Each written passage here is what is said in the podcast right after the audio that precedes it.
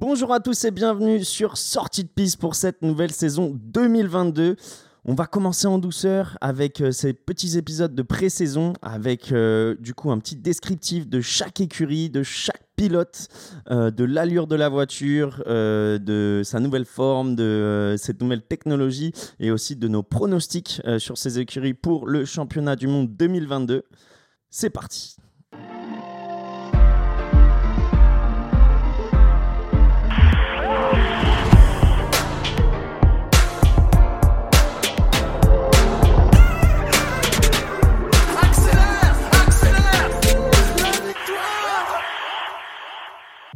Ferrari maintenant du coup pour la description de l'écurie italienne et on continuera aussi avec euh, Alfa Romeo juste après. Messieurs, Ferrari, euh, beaucoup beaucoup d'attentes cette année, une voiture incroyable. Comme Euh, tous les ans, en fait, Ferrari, tous les ans, on attend Ferrari. quoi. tu, tu profites du fait que Fabio soit pas là pour envoyer des petits scuds. C'était même non, pas non, un scud, c'est vrai. je pense qu'il a raison. hein. Ouais, c'est Ferrari, c'est l'écurie la plus iconique de l'histoire du sport automobile. Tous les ans, tu veux qu'ils gagnent. Mais depuis leur problème euh, moteur, euh, leur euh, triche. Leur problème, entre guillemets, leur problème moteur. Euh, d'il y a trois ans maintenant, euh, il y, a eu un- il y a eu un vide. Il y a eu un vide, ça a été assumé par l'équipe. Et là, tu as l'impression qu'ils ils se remettent un peu sur le devant de la scène et ils montent des ambitions. Là, ça parle. hein. Donc, ça part. euh, Ferrari, euh, F1 75 euh, pour la voiture. Et pour l'équipe, on reconduit les mêmes que l'an dernier. Du coup, Carlos Sainz et Charles Leclerc. Donc, euh, Charles Leclerc, on en attend beaucoup. Le contrat le plus long en F1. euh, À l'époque où il a été signé, parce que du coup maintenant euh, Verstappen est plus long, donc Non, mais il a signé que 4 ans. Lui, il avait signé le contrat. six- le... il avait signé 5 et là Verstappen a signé 6. C'est 6 Verstappen. Ah, c'est Jusqu'en six 2028, Ah, ouais. Mince. Euh, Donc, tu vois, c'est pour euh, ça que ça fait les 30 ans. Je me dis, putain, mais ça fait 30 ans Verstappen. euh, en fait. euh, donc à l'époque, avait signé le, le plus gros contrat. Euh, donc beaucoup d'attentes sur lui. Surtout que l'an dernier, Carlos Sainz l'a battu euh, au classement des Oh, pilotes. c'est vrai ça. Donc euh, un peu une- quelque chose qui a été remis en question. Euh, Carlos Sainz, à sa première année où il a quand même fait des très belles courses à Chez Ferrari. Euh, donc messieurs, quel challenge et quel défi pour, pour Ferrari cette année? Binotto, donc le Team principal. de Ferrari, a dit une phrase pour moi qui veut tout dire. Même s'ils font les mecs un, peu modestes, non, on n'est pas favori. Il a dit hier, non, c'est avant-hier dans un journal italien, il dit Vous nous avez demandé, ça fait des années que vous nous demandez une bonne voiture pour Leclerc, on va voir cette année. Je pense que les mecs sont prêts. Je pense que les mecs sont prêts. Euh, que Leclerc soit champion du monde, je pense que la voiture va être champion du monde. Je pense que c'est la voiture la plus aboutie aérodynamiquement, parlant. C'est la voiture qui a été le plus préparée des top teams. Le moteur, à ce qui paraît, c'est une bombe nucléaire cette année. Je vois que moi, pour moi, ils vont tout écraser. Je te dis, c'est 1-2 Bahreïn. Le mec commence, t'as vu, je lui Ah ouais, demande ouais, le challenge et le mec il dit. Non, mais il y a pas de challenge. En fait, je dis, il n'y a pas de challenge. Pour moi, ils vont écraser la saison. Ah ouais Ouais, c'est mon point de vue. Ok. Et pourquoi, pourquoi tu penses euh, comme ça T'as vu des trucs sur les essais qui te font dire ça ou Bah, c'est juste sur ils euh, ils la préparation Ouais, c'est la préparation. Tout va bien chez Ferrari. En fait, ils ont fait quasiment le plus de tours des écuries. Ils n'ont pas eu de problème. Euh, c'est la seule écurie du top team qui est pas venue avec une toute nouvelle voiture après euh, Barcelone. Mhm. Ils s'étaient assumés. que, leur, euh, que leurs avancements Voilà. étaient déjà bons. Exact, ils ont dit on est venu juste pour optimiser le package, on n'a pas besoin d'un nouveau package. C'est une des rares écuries avec Mercedes qui vraiment ont le côté moteur et la voiture développée de la même manière. En fait, c'est une symbiose, c'est pas une écurie cliente comme même Red Bull et Honda. Tout est en symbiose, tout a l'air bien, la voiture a l'air fiable, les pilotes c'est un top duo. Parlons de la voiture euh, pour commencer. Déjà la liverie, euh, donc un, un rouge un peu plus Un peu sombre. plus foncé, effectivement, mais qu'ils avaient déjà ressorti, si vous vous souvenez, euh, lors d'une course anniversaire. Millième, millième la grand. millième, mais ouais, là c'était encore plus sombre. C'est ouais, c'est un rouge un peu différent, mais oui, effectivement, je pense qu'ils ont, ils ont vu que les gens avaient beaucoup aimé, les fans, Mhm. les tifosi avaient beaucoup aimé, donc du coup ils sont allés de, un peu vers ça. Mais là l'équilibre rouge-noir est parfait parce qu'il y a Ouais. quand même plus de touches de noir sur l'aileron avant, sur Bah, l'aileron arrière. J'aimais pas Elle les- est magnifique. J'aimais pas la livrée l'année dernière, Mhm. et là je la trouve vraiment belle. Ils avaient un espèce de jaune un peu chelou là. Mais il y euh, avait euh, même le truc vert, non? Ouais, ouais. Ils avaient Ah sorti oui. à un moment, ouais, c'est vrai. Et là, là, elle est magnifique. Et puis surtout, alors là, allez, si vous écoutez là maintenant, allez sur votre Instagram, allez sur euh, l'Instagram de la F1 et vous regardez la photo qu'ils ont mis de derrière. de C'est- juste une soucoupe volante. Ça a Mhm. l'air mais magnifique. Quand tu la vois, tu sais qu'elle va vite. Donc parlons de la voiture en elle-même. C'est Euh, trop bien dit. Non, mais attends, non, faut faire vrai. une pause Ouais, sur cette d'accord phrase. Elle est géniale cette phrase. Quand tu vois, tu sais que la bagnole elle va vite. bah, Ah, surtout euh, qu'elle est différente. Ouais, Euh, En fait, fait, il faut expliquer qu'ils ont utilisé les... pontons sur le côté, ils ont vraiment shapé tout l'arrière de la voiture pour servir aussi justement d'appui aérodynamique. Donc c'est là où ils sont allés encore plus loin, alors que les autres, il y a vraiment l'idée de tu rentres tu rentres l'air euh, et puis euh, ça ressort et c'est repoussé par derrière avec euh, l'effet de sol. Euh, D'ailleurs, je vous invite à aller écouter l'épisode euh, sur les règles où justement on a, on a tout expliqué ça en détail. Et là, eux, ils ont vraiment optimisé au max. Il y a des petites ailettes sur le côté. Enfin, il y a vraiment, elle est, elle est juste magnifique. L'aileron avant, magnifique. Donc là, c'est des entrées d'air, on va dire, plus arrondies, contrairement à d'autres équipes. Ouais, Et voire même avec le ovale ponton après, ouais, ouais. ovale, et avec le ponton après qui, re... Qui rentre vers redescend, l'intérieur, ouais. qui redescend, et du coup, ça donne vraiment cet aspect de, de- de vitesse et de vaisseau spatial, même, hein, tu peux le dire. Ouais. Euh, et c'est pour ça qu'on a l'impression qu'elle va vite, je pense. Mais c'est surtout parce qu'elle est différente. Toi, t'en penses quoi, William? Je de ces vois pas- pontons, En de fait, moi, je vois pas le côté différent parce que la plupart des voitures qu'on a vues, maintenant, tout le monde a pris des philosophie de pontons différentes. Mhm. C'est juste qu'en fait, ça a l'air tellement bien né, ça a l'air sain, ça a l'air simple. Et comme Marin le dit, elle est tellement belle qu'on a l'impression que ça va vite. Et souvent en F1, les voitures les plus belles vont les plus vite. Là, il n'y a rien qui perturbe, tout va. Elle- pff. Ah ouais, moi, j'en perds les mots, elle est vraiment incroyable. Ah non, On va franchement, t'offrir un petit t-shirt rouge, toi. hein. Euh, Calme-toi, mais. ah non, mais enfin, tu sais, quand tu reconnais, quand c'est incroyable, c'est Mm. incroyable. La Ferrari, sont. Donc, euh, non, et puis je pense qu'effectivement, tu, tu, tu demandais là sur les challenges. euh, je pense que eux, ils ont un challenge, c'est de revenir au top niveau. Et d'ailleurs, c'est ce qu'ils ont fait depuis euh, trois saisons, parce qu'ils ont un peu cravaché pour ça. Et comme si tu dis, enfin, ce qu'expliquait bah oui, en disant Mathieu Binotto, il a dit, bah, vous allez voir cette saison. Je pense que justement, ils, ont, ils sont tombés en bas de l'escalier. Là, ils sont en train de remonter et ils espèrent être arrivés en haut et dire. Euh, faut pas oublier Ferrari, c'est quand Ouais. même, euh, on l'a dit, hein, la l'écurie la plus iconique. Ils ont quand même gagné 16 titres mondiaux, c'est pas, pas rien.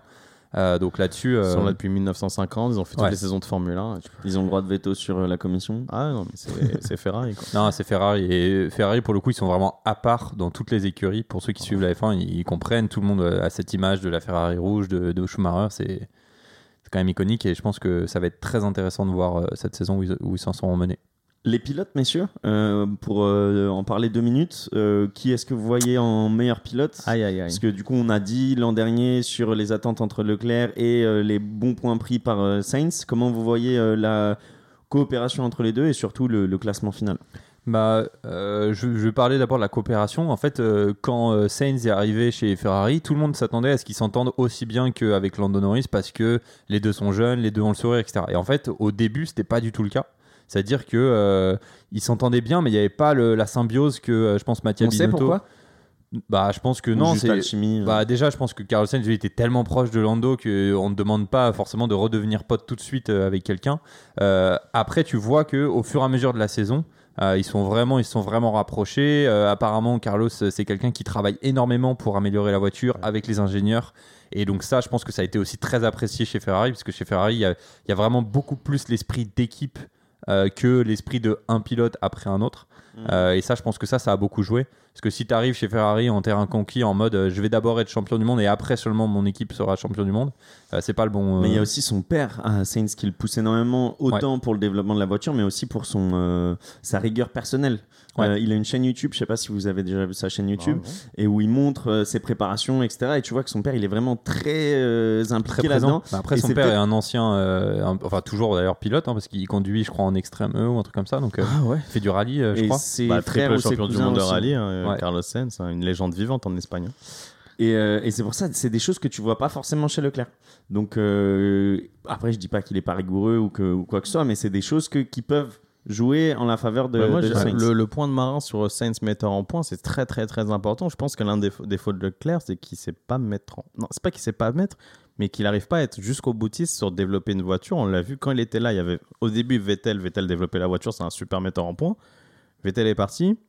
Si c'est Sainz qui reprend le rôle, alors que Leclerc c'est censé être la figure de proue de Ferrari, c'est assez inquiétant, tu vois. Et donc même c'est inquiétant pour le développement de la voiture. Enfin, Sainz va la développer selon ses caractéristiques. Donc si Leclerc commence pas à mettre sa patte dedans, euh, moi j'ai très peur pour Leclerc. hein, Et cette tout année, ce hein. que- Leclerc, ils ont, enfin, ils ont quand même parié sur Leclerc, euh, Ouais, donc, bon. euh, et c'était censé être justement le, le top, euh, Bien le, sûr. le top de l'équipe. Donc, et Sainz était là sans faire la transition pour Mick Schumacher. C'est ça, normalement, Ouais. le plan. Mais là, Sainz, ce qu'il a fait l'année dernière, c'est incroyable. S'il confirme cette année, je pense qu'il va prolonger et bye bye Schumacher. S'il met pile à Leclerc, on va commencer à sérieusement remettre en niveau euh, le père Leclerc. euh, monsieur Leclerc. hein. Ouais. Et tu dis que du coup, il, il développe pas la voiture. Est-ce que ça doit dis pas venir qu'il de développe lui? pas, je Est-ce dis que pas- ça- Mais ça se voit clairement que c'est Sainz qui prend les devants dans le développement. Tu vois qu'il a beaucoup plus de retours techniques qu'un Leclerc, a priori. Mais tu dis euh, ça du coup avec la discussion avec les ingénieurs, avec euh, ce que tu attends de la voiture. Bah, une comment voiture, comment tu développes une voiture de Formule 1 C'est très simple. Tu as des essais. Tu as des essais. Tu as seulement des ingénieurs qui ont travaillé devant leurs ordi, qui ont, qui ont- qui ont des expectations, tu vois, de ce qui va se passer sur la piste. Tu as le pilote qui roule et qui fait son retour. Donc tu as un retour technique. Tu dis, voilà, la voiture se porte comme ça, comme ça, comme ça. On fait ce réglage. Il se passe ça, il se passe ça, il se passe ça. Et un pilote numéro 1, ce que faisait très bien Schumacher, il va donner des directions. Il va dire, voilà, moi je conduis comme ça, ou la voiture serait mieux, ça va dans telle direction, telle direction, telle direction. Moi je crois que ce train avant, là, il y a un problème là, là, là. Après, tu as les ingénieurs qui vont travailler dans leur ordi, qui vont faire, ok, ça passe. Donc ce retour technique est très important. Il y a des pilotes, ils n'arrivent pas à le faire. Ça. Ah, tu penses qu'il est inexistant ce retour? Je dis pas ça. Tu veux me faire Ouais, il dit- je pense qu'il dit qu'il y en a qui le font qui mieux le que fait d'autres. mieux. En Il y a un leader technique un sur leader. leur écurie comme Verstappen Je les chez. Red Donc, Bull, a euh, priori Sainz les chez Ferrari. Donc euh, voilà, ça- je pense que ça va être une saison très intéressante et j'ai vraiment, euh, je suis un peu comme euh, Will, je, je, je serais pas aussi catégorique que lui en disant euh, qu'ils seront euh, top 1, mais euh, je pense qu'en tout cas, ouais, ils vont être sur le, ils vont être beaucoup plus euh, au top et beaucoup plus compétitifs que les années précédentes. Et j'ai vraiment vraiment hâte en fait de les voir sur la piste, de les voir sur la piste par Moi- rapport aux autres. Top 2 aussi, euh, donc euh, en bataille avec, euh, avec euh, Mercedes. Et tu donc, mets trop Red Bull derrière, toi. Ouais, moi je les mets troisième, tu vois. Oh, tu vas te manger une claque à Bahreïn. Tu penses? On parie Non, quoi? moi je les vois pas dans, dans la consistance et c'est pour ça, et Ferrari, j'ai envie de les voir. Après, ça, c'est c'est un pronostic basé sur un- une envie plutôt Évidemment, que sur j'en des sais rien, je vous taquine, j'en sais rien. Ce vous. serait très beau. Mais, euh, mais bon, je vois des victoires pour Leclerc et pour euh, Sainz et euh, je les vois se batailler pour le titre. Et avant que tu passes à la- à l'écurie suivante, je pense que je dirais en objectif personnel, clairement pour euh, Charles, ça va être de finir Monaco cette année. Parce que honnêtement, et je pense que pour lui, ça doit être horrible, tu vois. C'est vraiment genre un truc qui le suit et là, il faut vraiment. Il, a, il avait réussi The à faire pole, alors une pole un peu euh, polémique euh, l'année dernière. Euh, mais là, il faut vraiment qu'il le finisse, ce serait magnifique. Il a gagné déjà à Monza, donc ça, on va dire, c'est peut-être la case déjà euh, ticket, donc il reste plus qu'à gagner chez lui. Ce serait magnifique. Passons à Alfa Ro- Romeo, messieurs, excusez-moi, Ouais. avec euh, deux nouveaux pilotes. Euh, un pilote qui connaît très bien la Formule 1, vu qu'il s'agit euh, de Valtteri Bottas, euh, l'ancien coéquipier de euh, Lewis Hamilton, du coup qui part de chez Mercedes et qui rejoint l'écurie italienne. Et on a Zhou aussi, nouveau pilote du coup en Formule 1, Euh, du coup une équipe toute neuve, on peut le dire. Euh, messieurs, là, quels sont, quels sont les, les défis pour, euh, pour ces deux-là? Est-ce que euh, c'est vraiment Zou à prendre Un peu une année comme euh, Tsunoda l'an dernier, on va dire juste pour tester? Est-ce que euh, c'est quand même d'aller chercher des points? Que- Quels sont les défis? Zou, Euh, c'est quoi? C'est deux ans, Zou, c'est ça qu'il a signé? Il a un multi-contrat, il a pas qu'une seule année. Donc, euh, ouais, Ouais, je, je pense. pense. première année d'apprentissage, j'attends rien de Zou.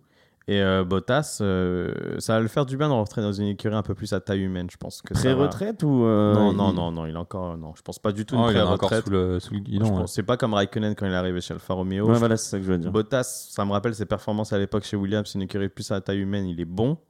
Je pense qu'il y a quelque chose de pas mal. Il a dit qu'il se sentait bien avec la voiture avant-hier. Il nous a dit qu'il a commencé à l'apprécier. C'est juste que là, il y a pas de, elle est pas fiable l'Alfa Romeo. Elle casse beaucoup, donc à voir.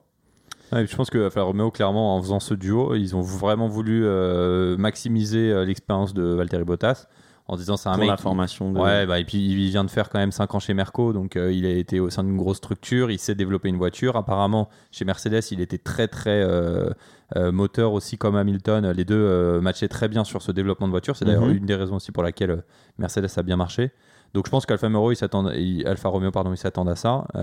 Quand on regarde leur voiture, il y a un peu des, hum, il y a un peu un style Ferrari. Elle est moche. Euh, elle est pas très jolie effectivement. Moi j'aime pas trop la livrée, ouais. Elle est Mais par très contre sur la. Ah partie, ouais Elle est super moche. Moi, Ouais, j'aime bien le fait bah, est juste rouge et mis le rouge, euh, simple. enfin le, le rouge bordeaux euh, différent. Le- avant, c'était le blanc la couleur principale et le, le bordeaux qui venait euh, derrière. Et là, ils ont changé. Je trouve ça, je trouve ça joli. Moi, Ouais, il j'aime en bien. faut pour tous les goûts. Ouais. Non, par contre, ce que j'aime bien, c'est que c'est les premiers à avoir mis du design sur les covers des roues, euh, chose que Ouais, les autres ouais, n'ont pas ouais. encore fait.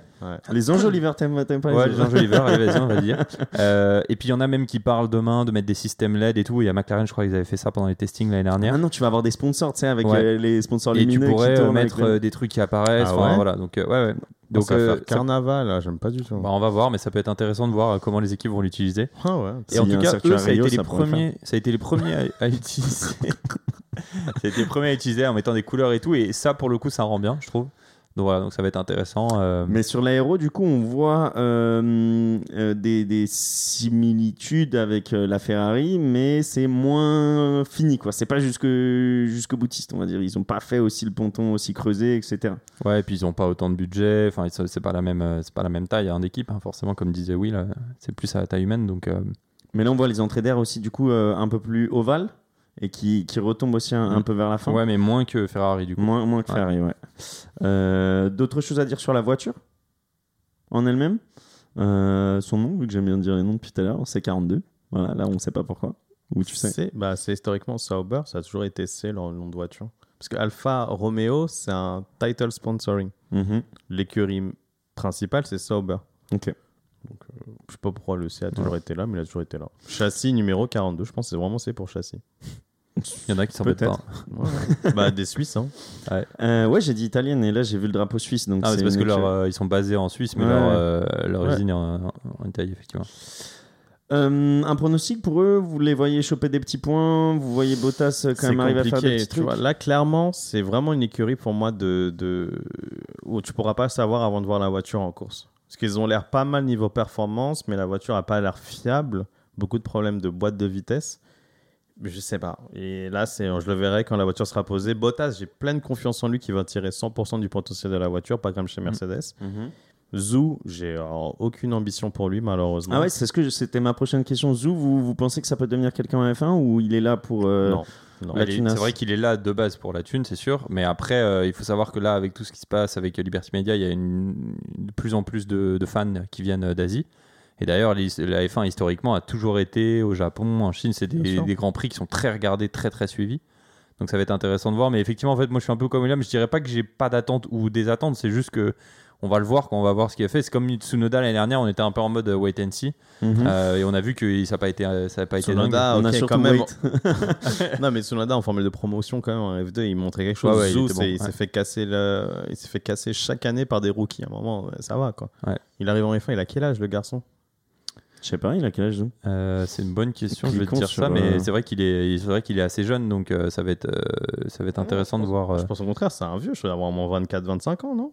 Euh, 22, 22, 22. 22 Ouais, il a 22 Bon, et ça va. 32 pour Bottas, tu vois, donc. euh, Donc euh, ouais, non, ça va être intéressant de voir. euh, Et après, ils ont quand même, ils sont censés avoir le moteur de Ferrari, donc euh, un- normalement moteur comme tu l'as dit euh, juste avant qui était, qui est puissant. Donc on va voir s'ils vont arriver à en tirer le max. Et troisième pilote, je vois Kubica. Bien sûr. Kubica, ouais. Il a fait une séance à Barcelone. À voir du coup pour cette, pour cette écurie. Euh, moi, en vrai, je leur donne je vois des, des points, mais je vois pas de victoire de, de Grand Prix ou quoi que ce soit. Ça te laisse bouche bée. Ah ouais, non, mais là, c'est une Ok. écurie, elle me fait ni chaud ni froid de toute Ouais, façon. ok. Donc, euh, À voir les pre- premières courses, Dès, honnêtement. dès- dès qu'ils ont fait leur décision de Zoom, moi j'ai perdu beaucoup d'intérêt pour l'écurie. Je trouve qu'il y avait tellement de pilotes mieux à faire, c'est très dommage. Ils ont fait le choix de l'argent. Écoute, ça paye jamais vraiment à long terme en F1. Donc, euh, Donc rendez-vous la L'argent- semaine prochaine. L'argent, ça paye pas, selon Will. Ce sera la, la dernière phrase du de l'épisode. Sportivement parlant, ça paye pas. Quand tu achètes un pilote payant, ça paye jamais. Ouais. Bah, l'histoire prouve que ouais, c'est un peu difficile. Rendez-vous la semaine prochaine, du coup, pour le premier Grand Prix et voir cette Alfa Romeo sur le circuit de Bahreïn.